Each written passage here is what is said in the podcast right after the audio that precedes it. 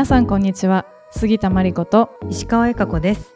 グッドニュースフォーシティーズは都市建築まちづくりに関するさまざまなグッドニュースをざっくばらんに話す番組です.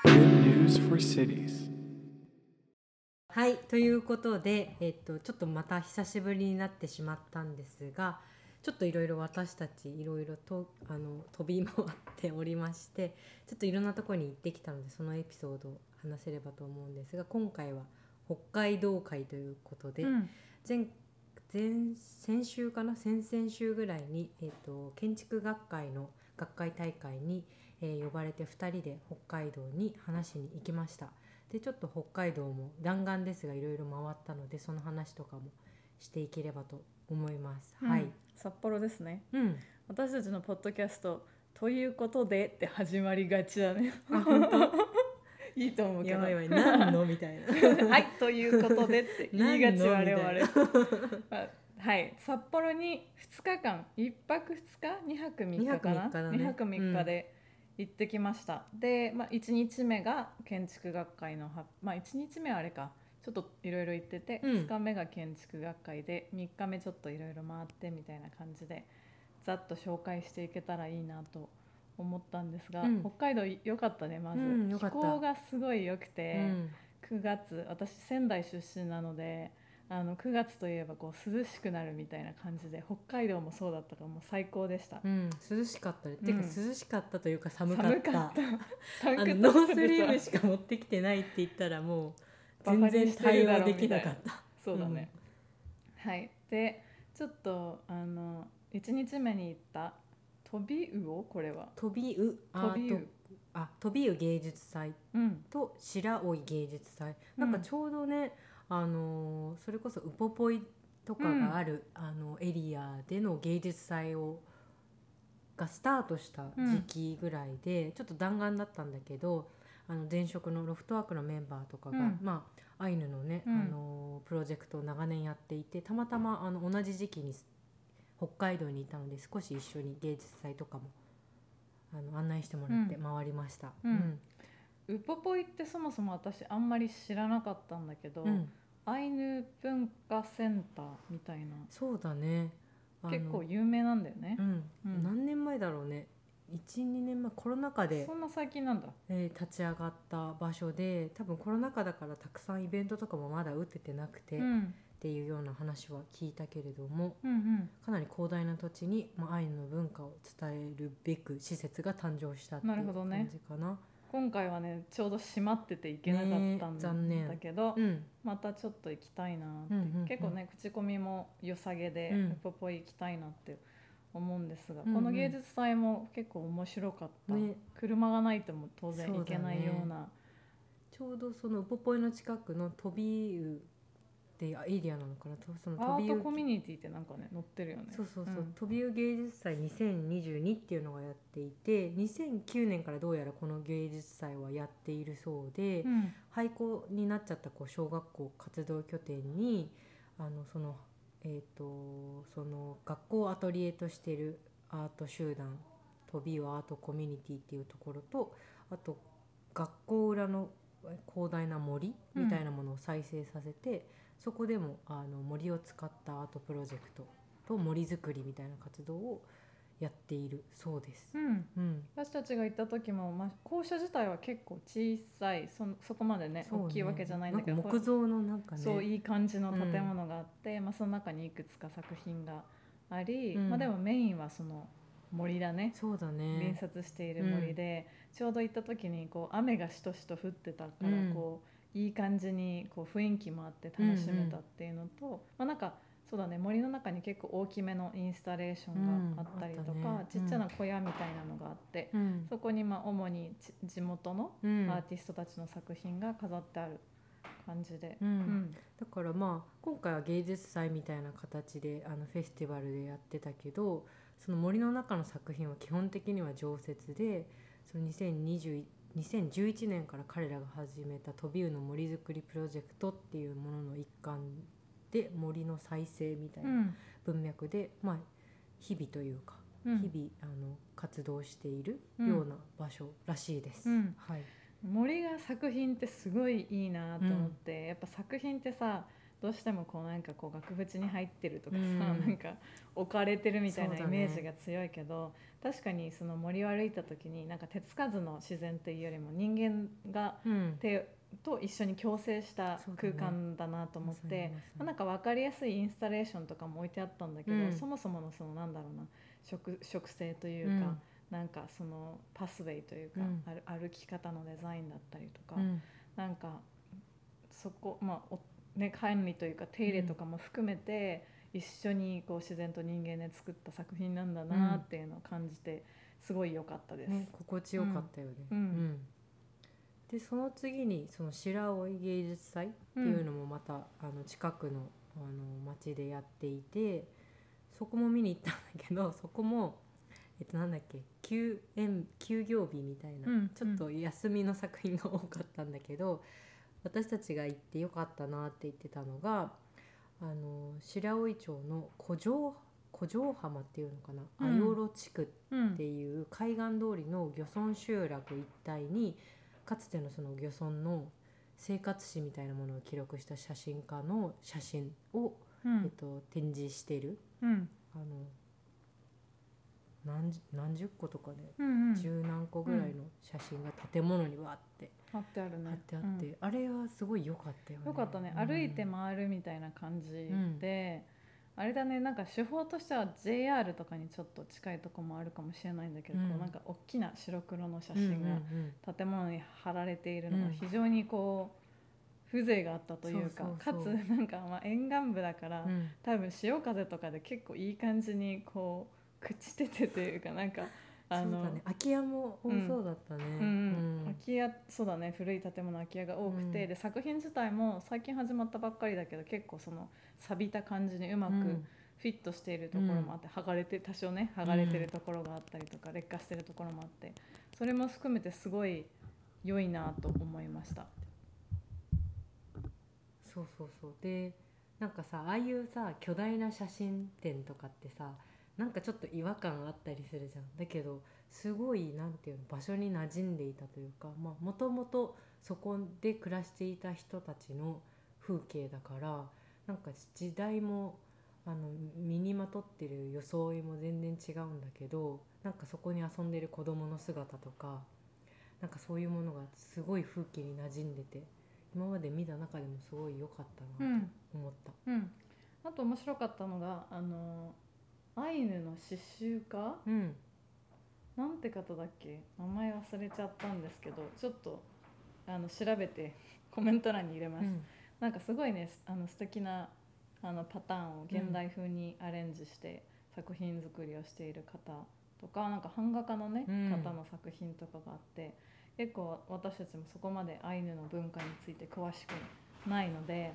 あのそういったこうアートとか工芸みたいなところから入っていけるのはすごい良かったなとうんうん思いました。うんうん写真展は10月10日までやっていてあの普通にそこを通ると見れるので、うん。もし北海道行く機会がある方は行ってみてください。うん。はい。あとあれですね。カムイ伝を読まなきゃいけないですね。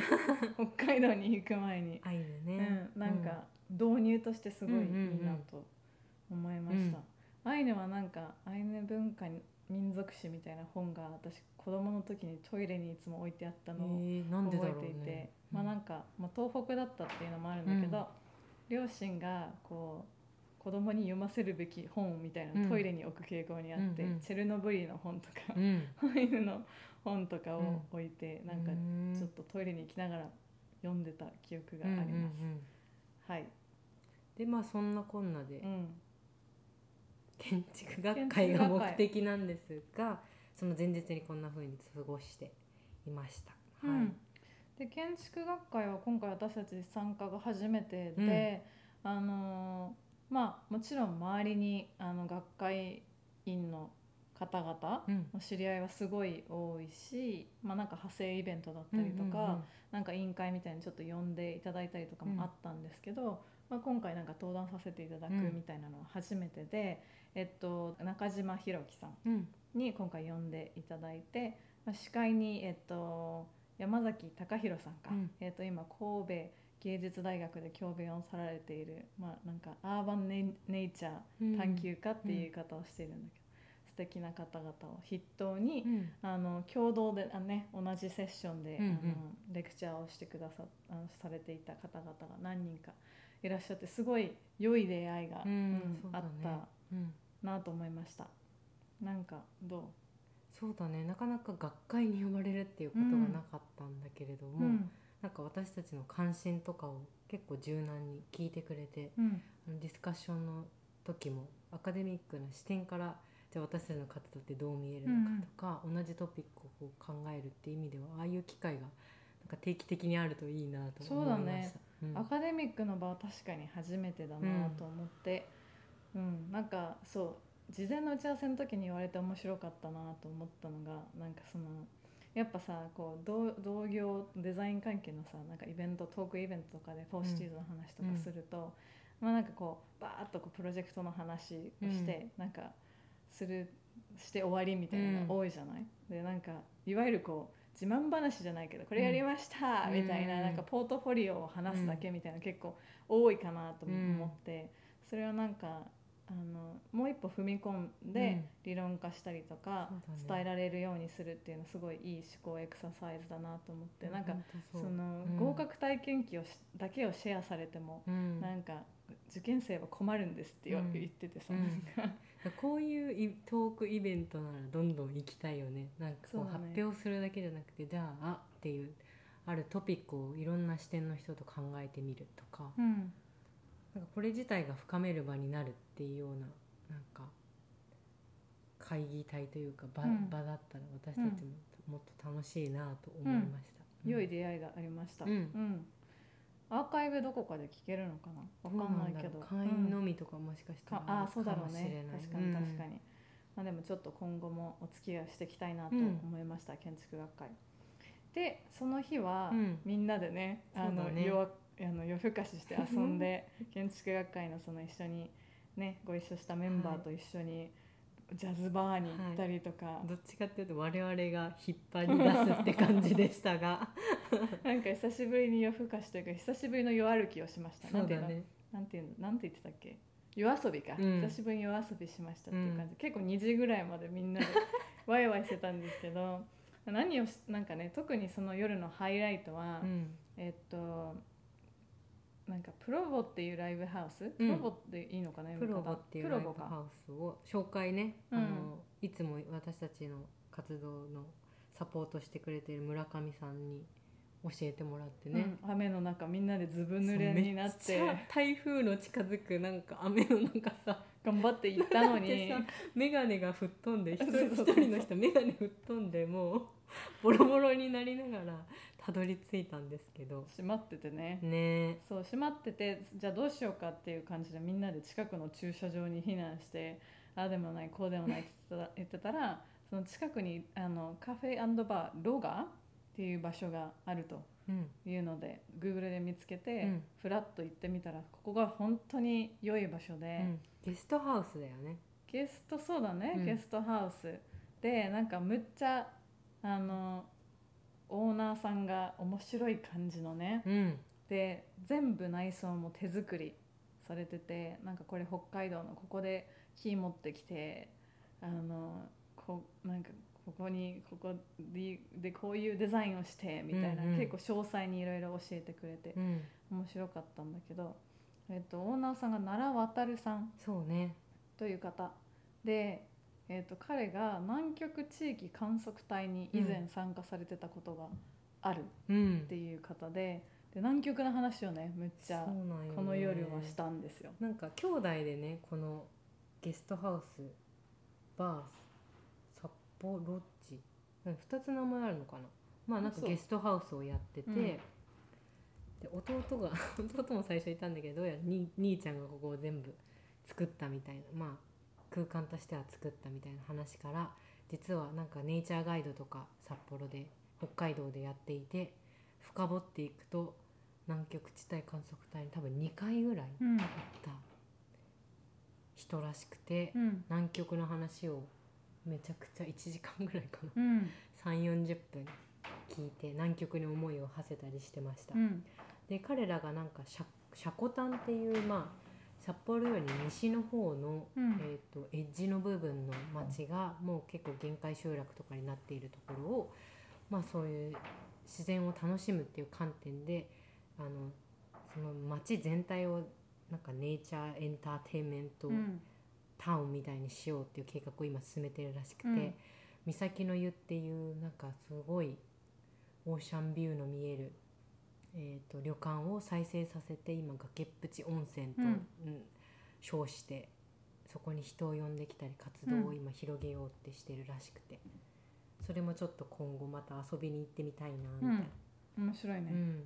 名前間違ったわ。札幌っちだね。だよね。留学も言うように、あのカフェバーロガもよさ良さげです。それは何？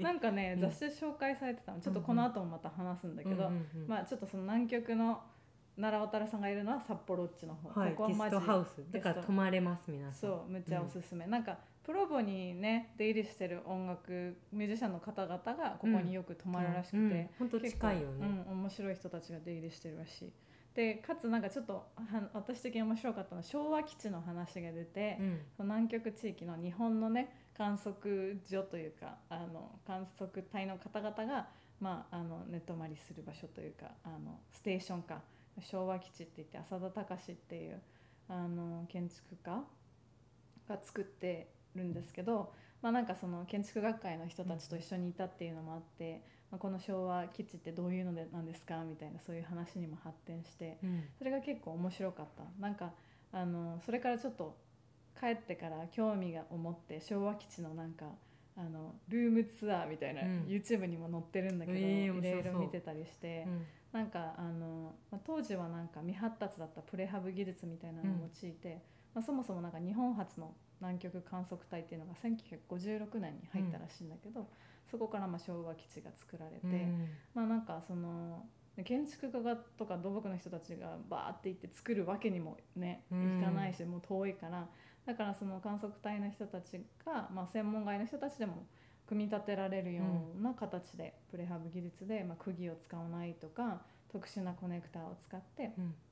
建物同士をこう結合できるようにしたりとか結構そのちょっと言葉では伝えづらいんですけど、あの YouTube とかで見てもらえると面白いかなっていうのと、さっき話したあの、ね、あの建築学科の中島さんが、うん。あの昭和基地をすごい高く評価してもらえて、ね。うん。最高の浅田隆はもう日本最高級の建築だ家だっていう話をしてたんだけどそれもなかなか面白い感じでした。うん。はい、あとはあそうその次の日にね、この奈良たあの渡さんっていう方に紹介してもらった、うんバーカフェ大人っていうところに行ってみて、うんうんうん。ここも結構なかなかカルチャースポットだなと思っ思ったんですけど。そうなんかまあカフェコワーキングスペースみたいな感じで使われつつ結構こう面白いカルチャー系の人たちが出入りしてるね気配がすごいありでそこでなんか見つけたこう北海道系の雑誌をいろいろ見てたんだけど、はいはいはい。なんか北海道のあの学生たちが作った北海道全体であの面白い形あのか取り組みをしているこう拠点だったりとかうん。団体みたいなのをマッピングした、でインタビューをして回った雑誌とかがあって、そうちょっと今回は札幌だけだったんだけど、まあ、こういったものを見ながらいろんなところを回ってみたいなっていうふうに思った。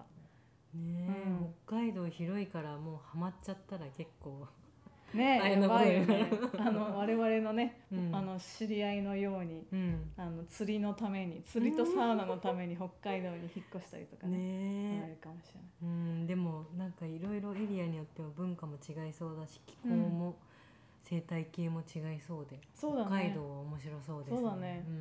でちょっと帰る前に駆け足で燃えれ沼公園に行ったんだけど、これ私の今回の北海道のハイライト、というかなんか今年行った場所のなんかハイライトの一つになったなと思って、むっちゃあのこれはねあのなんだっけイサム野口うんうんのデザイン設計した公園なんですけど、むっちゃ良かった。うんいいよね、ものすごいなんか、まあ、自転車でまあ徒歩とかねランニングで回ってる人もいるんだけど、基本的に自転車借りれて2時間155円円ぐらいでやばくない？超安いと思ったんだけどまあ自転車で。でちょうど天気も良くて、うん。私はもう始終ニコニコしながら回ってたんだけど、うん。気持ちいいよね。気持ちいい。なんかまあ、ランドスケープと建築うん。の素晴らしい融合だなっうんて思ったし、あ建築好きだなって思った、うん。その時に。っていうのとやっぱ自然の中にこう身を委ねてみて全然こう匂いとかうん。感じ方みたいな、湿度とかも全然違うし、うん。私が普段住んでいる京都と、うん。なんかこう全身で自然のなんか違いを感じるみたいなのもすごい面白かった。うん。そん本当におすすめです。ね、うん。あれが公園っていうのも素晴らしいよね。そう。しかも誰でも行ける。そう無料、かつ24時間空いてるんだよね、なんか閉門とかもしない、で結構なんかみんななんかスケボうんーとかしてたりとか、うんうん。ピクニックしてたりとか結構自由に使ってて、うん。これが禁止みたいなサインもなかったし、結構もう野放しみたいなのがいいなと思います、なんかあのちょっと話したけど前回その札幌に行った時にその札幌の家族に住んでる家族に連れてってもらったんだけど私は。その時にそのそこの 3, 3歳ぐらいかな。そのモエリに行って気持ちよくなっちゃったのかなんか ななんか遠くの方で突っ立って何かしてるなと思ったら気持ちよくなっちゃったのかなんかタッチションみたいなものを。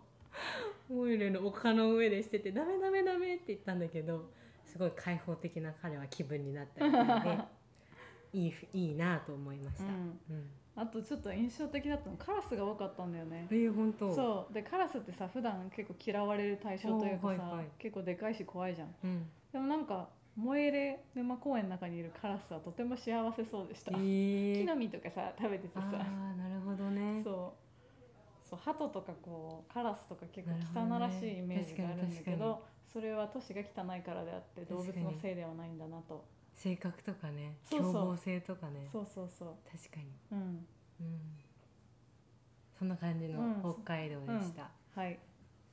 そうだね。今後もちょっといろんなところにぜひ呼んでいただきたいなっていうのと、はい。一緒にみんなでねうん。夜遊びとかしたいですね、うん。いろんな日本の全国の街で、うん。はい。じゃあ今回ははい。そんな感じで。はい。はい。ではまた。また